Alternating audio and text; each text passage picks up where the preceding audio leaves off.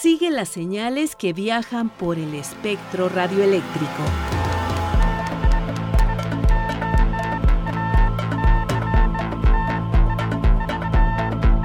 Sintonía libre. Sintonía libre. Un ancho mundo de frecuencias.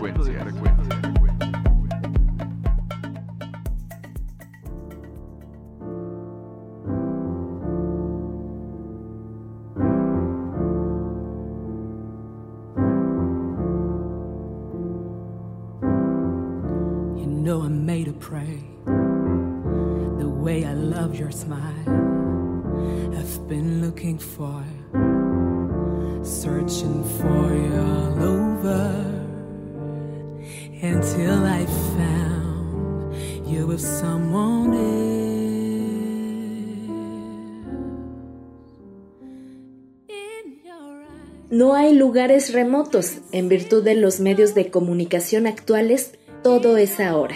Con esta frase de Herbert Marshall McLuhan le doy la bienvenida a esta emisión de Sintonía Libre. Marlene Reyes, es un gusto saludarte. ¿Cómo estás? Agradecida por la permanencia en el éter, María Elda Flores, y por estar en el ahora, como bien lo dice McLuhan. Saludo con mucho cariño a nuestros radioescuchas. Comenzamos. irresistible is your touch and your love,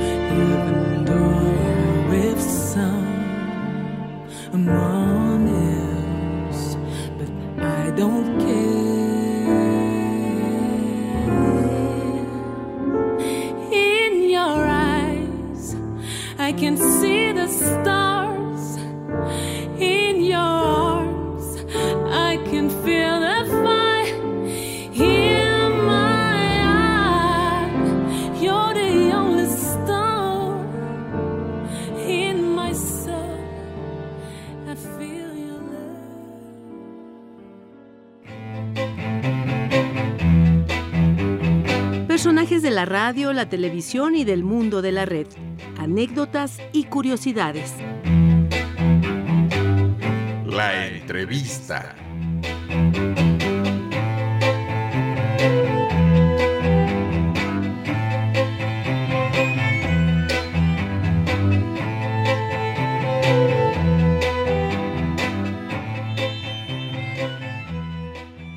Hoy en Sintonía Libre es un gusto conversar nuevamente con la doctora Julieta Marón Navarro, quien es directora de Radio UDG, que es la radio de la Universidad de Guadalajara, a quien escuchamos vía telefónica hasta aquella hermosa ciudad. Doctora, ¿cómo está?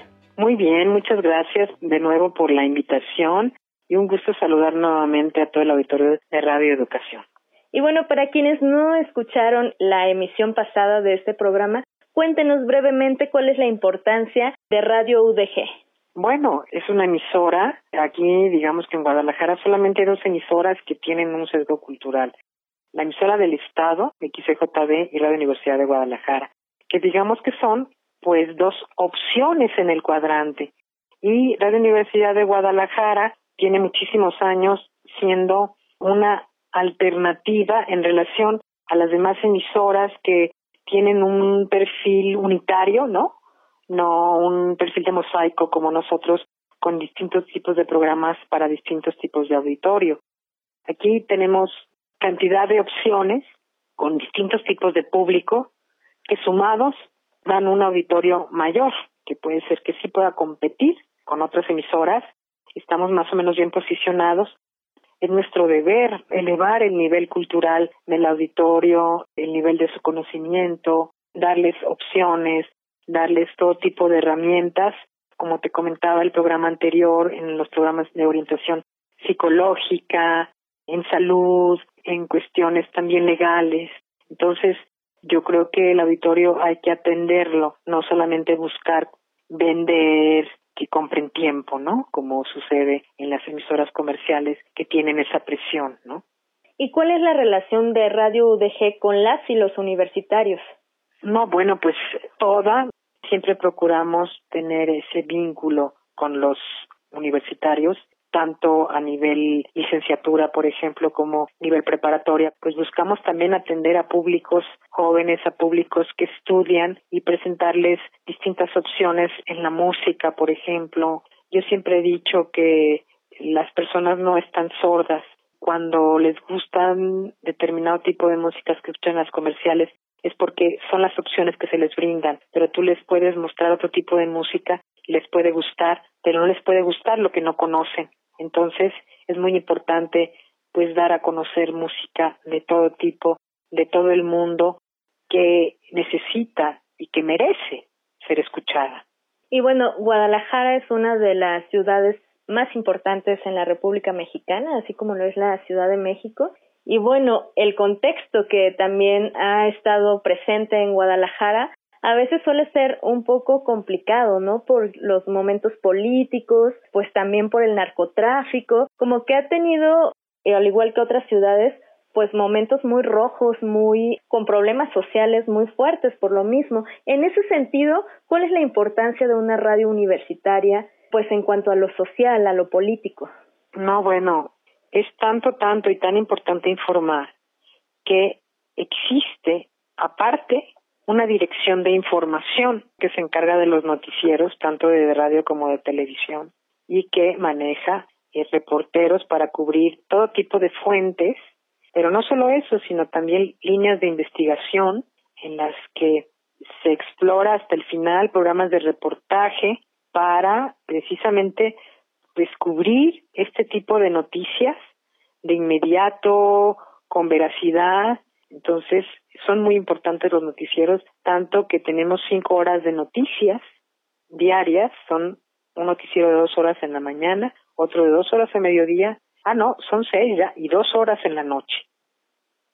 Sí, es un tiempo considerable el que le dedican a la información noticiosa. Totalmente, con entrevistas, con investigaciones, cobertura tanto también de deportes como de cultura y seguramente pues será importante que sus periodistas tengan protocolos de seguridad, sobre todo por la historia que le ha tocado vivir a Guadalajara, a Zapopan. Sí, totalmente. Y bueno, otra de las cosas que caracteriza y le da más fama a la ciudad de Guadalajara, pues sin duda, bueno, y de Zapopan también es la FIL, ¿no? ¿Cuál es la presencia de Radio UDG en la Feria Internacional del Libro de Guadalajara? No, bueno, pues la FIL Radio Universidad de Guadalajara se convierte en la FIL montamos una cabina en la expo donde se realiza y ahí transmitimos todo el día. Hacemos un programa especial para literatura de dos horas diarias, todos los días de la fila, o sea, los nueve días, y solo se entrevista a gente que va a presentar libros, literatos y demás, pero también como hay un área de ciencia, pues le dedicamos un programa solo a la ciencia, pero como también hay muchos espectáculos y música, hacemos otro programa de la música en la FIL, todos nos vestimos de fil en radio cuando es la feria, ¿no? Es una cosa increíble. Desgraciadamente, fíjate, el año pasado, de todas maneras, hicimos programas, porque como fue virtual, pues hicimos, cubrimos, hicimos entrevistas telefónicas, por híbrido, como pudimos, pero la cubrimos, grabando los Zooms que se realizaban con las presentaciones. O sea, no se dejó de cubrir con contactos con las editoriales, los escritores que estaban en cualquier parte del mundo ahora, pero pues a través de Zoom o a través de el teléfono eh, se pudieron entrevistar. Entonces, tanto para la universidad como para la radio, los nueve días de FIL son los más fuertes de todo el año. Son esos días en que damos todo y a veces terminamos que no nos podemos mover al día siguiente después de la feria, porque es todo el día. Y son tantos eventos simultáneos que pues no nos damos abasto para cubrir el país invitado, todos los invitados especiales que llegan. Bueno, hay tanto evento, hay tanta cosa, ha crecido tanto la feria que hay que cubrirla porque es tan enriquecedora también para todos. Hay tanto aprendizaje, tanta gente interesante que entrevistar que pues nunca dejaremos de cubrirla. Claro, en la FIL ni siquiera hay tiempo para dormir. Y bueno, ya que nos platicaba de cómo fue la experiencia el año pasado con la FIL Guadalajara, ahora cuéntenos muy brevemente cómo ha sido la experiencia de hacer radio en pandemia. Ah, pues mira, te había comentado que nos tomó de sorpresa, por supuesto, como a todos. Los primeros 15 días que pensamos que iban a ser solo esos, que fue el encierro total y confinamiento, alteramos toda la programación que tenemos y echamos mano de programas que teníamos ya grabados, series, radionovelas, para transmitir todo eso grabado. Pero ya que vimos que todavía iba a continuar y iba a continuar, realizamos una estrategia para hacer los programas desde casa. Entonces, con un programa que se llama TeamWeaver, que se puede instalar en las computadoras en casa, a la vez tenerlo instalado en la computadora de transmisión, asignamos a dos compañeros, uno en la mañana, una en la mañana y otro en la tarde, y todos los compañeros, eh, algunos ya tenían equipo, otros compraron equipos y micrófonos, grababan en su casa los programas y los enviaban por el medio de WeTransfer a los compañeros asignados y compañera y ellos lo colocaban en la carpeta de transmisión. Entonces iban más o menos un par de horas cada operador de transmisión a su turno y dejaba los playlists hechos de cinco horas cada cinco horas y estuvimos transmitiendo un año desde casa. Algunas guardias había muy esporádicas, pero no más de una o dos personas en toda la emisora. Y bueno, logramos sobrevivir sin alterar la programación y que pareciera que no pasó nada al aire. Todos los programas se mantuvieron y no se dejó de trabajar. Hasta trabajamos más haciendo campañas promocionales, por ejemplo, escritores que cumplían año de muerto o en memoria. Recuerdo, por ejemplo, que murió el cineasta Paul Leduc en plena pandemia y bueno, hicimos una campaña en memoria. Compañeros desde casa la iban armando con su equipo de sonido, con sus programas. No dejamos de transmitir en todo el año como si hubiéramos estado en vivo. Doctora, y sabemos también que desde el 3 de mayo están estrenando programación, así que por favor díganos dónde la podemos escuchar a través de Internet. Aquí en Guadalajara transmitimos en el 104.3 en FM y la dirección de la web para escuchar a través de Internet es www.radio.udg.mx.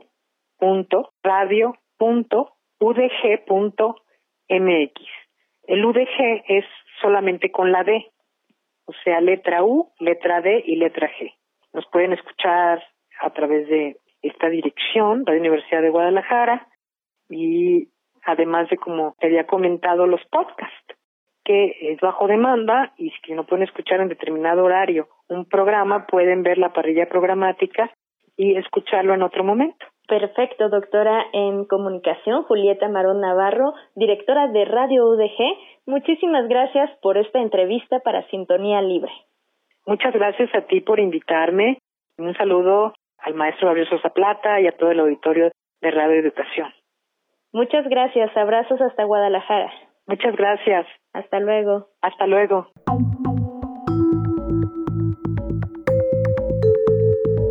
De aquí para allá de ida y vuelta. Reportes de recepción. Cartas. Correos. Mensajes. El mundo entero. Correo libre. Estimados amigos de Radio Educación, en primer lugar reciban un cordial y caluroso saludo esperando que todos ustedes se encuentren bien. Permítanme presentarme. Mi nombre es Jorge García Rangel les escribo desde la ciudad de Barinas en Venezuela, ubicada a unos 520 kilómetros al sureste de la capital Caracas, en la región de los llanos occidentales de Venezuela. Les comento que tengo 53 años de edad, de profesión economista, docente universitario, aunque también me desempeño como productor independiente de programas de radio, ya que también soy locutor. El motivo de la presente, a la vez de saludarles, es para hacerles llegar un informe de recepción realizado el día 22 de marzo del presente año. Al efecto, le agradecería hacerle llegar al departamento técnico de la emisora el presente informe para que lo verifiquen y a su vez a la vuelta de correo electrónico puedan enviarme la correspondiente tarjeta de verificación QSL. Su informe de recepción indica que nos escuchó el 22 de marzo de 2021 de 1 a 1.15 horas UTC, frecuencia 6185 kHz, banda de los 49 metros con un SIMPO 5 veces 3. Nos captó con un receptor Kaito 1103, antena hilo largo de 10 metros de alto. Sin más y agradeciéndole su amable atención, reciban un fuerte abrazo de su viejo radioescucha, amigo y colega de los medios venezolanos. Se despide el señor Jorge García Rangel.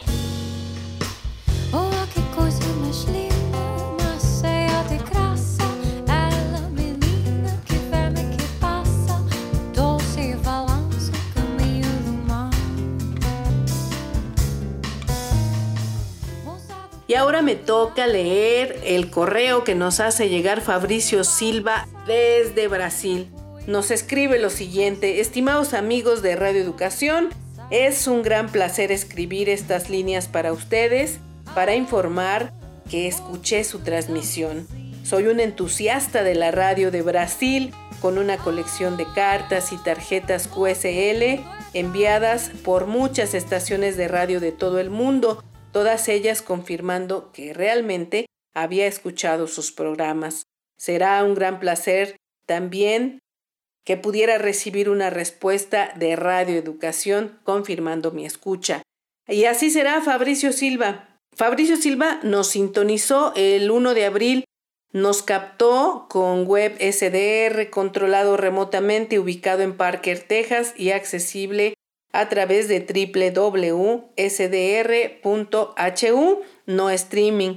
La música fue reconocida con la ayuda de un software llamado Shazam y nos adjunta una tarjeta de confirmación en formato PNG y nos dice solicito que contesten a través del correo electrónico y me envíen de vuelta la tarjeta que les estoy haciendo llegar. Me quedaré muy feliz con este recuerdo. Pues así será. La felicidad será compartida, Fabricio Silva, nosotros por recibir tu correspondencia y tú porque tendrás una respuesta a tu reporte de recepción.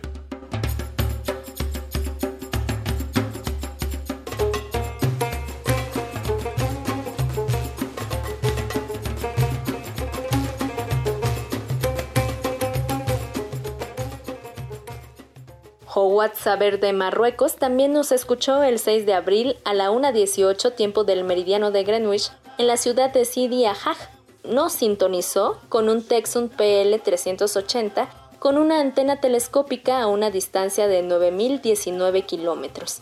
También nos compartió un audio de cómo recibió la señal. Nos pide que respondamos y confirmemos su escucha a través de una tarjeta QSL.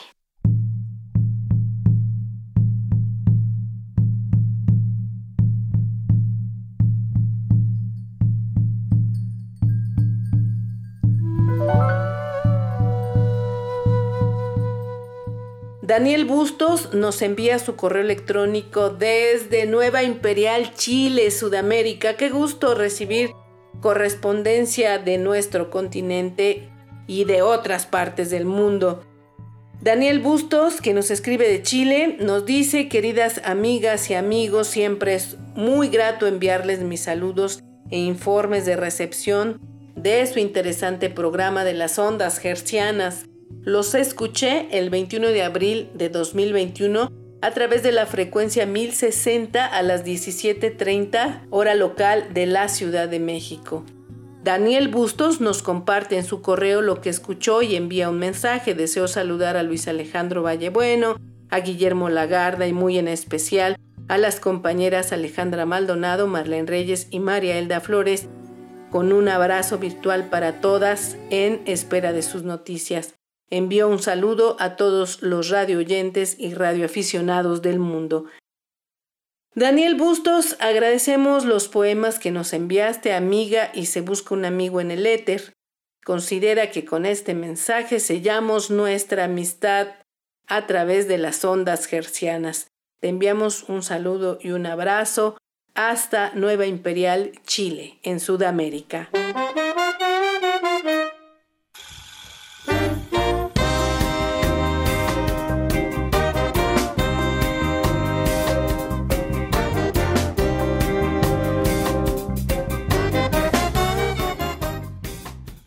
Través de WhatsApp nos escribió Rosy Hernández y nos comenta, estoy escuchando un programa con la persona que hizo el fabuloso video documental con una semblanza maravillosa de la inolvidable Toña la Negra. Ya tuve oportunidad de ver el documental, me encantó, se lo mandé a mis seis hermanas y a mi hija, que a todas nos gustó mucho Toña la Negra y también su hermano el Negro Peregrino. Felicidades. Perdón, se me fue, nos comenta Rosy. El programa es Sintonía Libre y quiero felicitar a Martín Blanco, autor del hermoso documental sobre la vida de Toña la Negra, en donde se incluyen pasajes de su hermano el Negro Peregrino y nos invita para que lo veamos.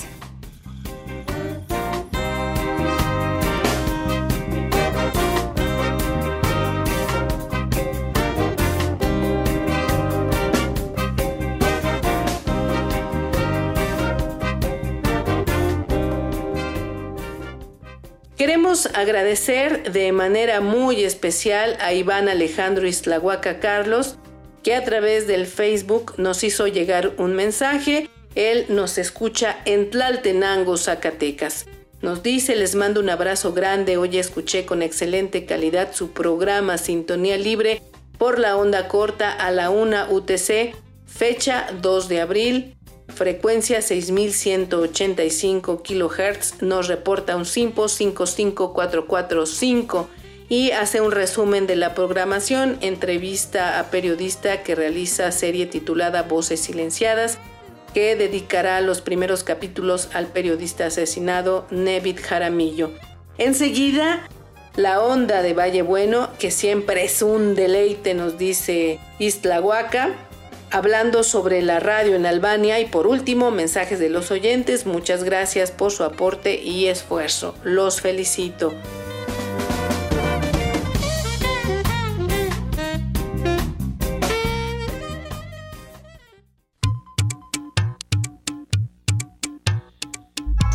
La onda de Vallebueno.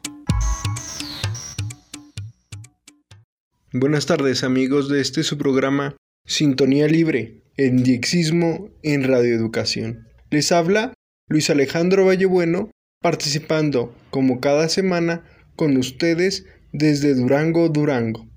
El día de hoy, siguiendo con nuestra habitual ciclo dedicado a la radio en los Estados Unidos, hablaremos de una de las emisoras más populares que poblaron la onda corta a lo largo de la segunda mitad del siglo XX.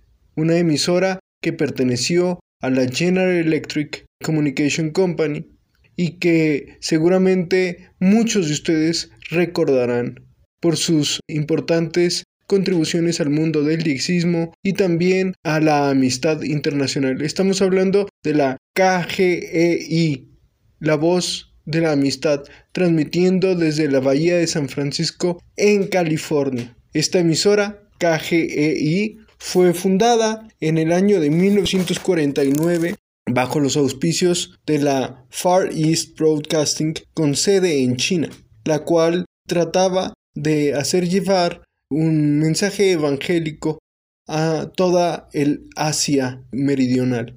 Pero como ustedes saben, este año de fundación es el año en que triunfa la revolución comunista de Mao Zedong, por lo que esta emisora cristiana tiene que salir de China y se instala, como ya decimos, en la bahía de San Francisco, en el pueblo de La Mirada, California. Para 1960, KGEI transmitía 18 horas al día en idioma español y a partir de 1964 va a sufrir un importantísimo cambio con la llegada del pastor evangélico argentino José Holowarty, que va a revolucionar la programación, dando más información, un sentido de más música latinoamericana y sobre todo el espacio Diexismo Internacional al día con el reconocido dixista Tíndaro Muscara.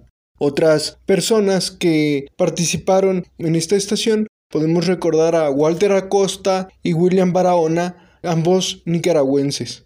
Esta programación cultural religiosa salía con un transmisor de 50 kilowatts marca General Electric que había sido utilizado en las operaciones secretas norteamericanas en el Japón y que se mantuvo activo hasta el año de el 2005 cuando fue desmantelado por una fuerza guerrillera en Liberia, África, cuando fue desmantelado y destruido para siempre. Estos transmisores se veían acompañados con una serie de antenas direccionales hacia el sur que le garantizaba muy buena recepción en América del Sur. Entre las frecuencias habituales de KGEI, la voz de la amistad, podemos mencionar 9520, 15280 que era de muy buena recepción aquí en México y 9615 kilociclos para cubrir el área del Caribe. Este transmisor y estas frecuencias eran habituales, como decíamos, oírlas en México y muchos de ustedes recordarán que esta emisora empleaba una técnica, un, un reclamo comercial que es el llamado diploma de la amistad, el oyente del día, del cual muchos oyentes mexicanos fueron parte a través de los años, cuando en 1996 cerró esta emisora, sus equipos y antenas se trasladaron, ya decíamos, al África y sus oficinas se volvieron a llevar a Asia, a Filipinas y hasta aquí transmitió esta recordadísima emisora. Le saluda Luis Alejandro Vallebueno desde Durango, Durango, transmitiendo una jornada más en este programa Sintonía Libre de Reeducación. Muchas gracias. Que la sintonía sea libre y las experiencias de escucha compartidas. Te esperamos en nuestra próxima emisión. Así llegamos al final de este programa. Participamos Guillermo Lagarda, Luis Alejandro Vallebueno, Alejandra Maldonado, Marlene Reyes y María Elda Flores.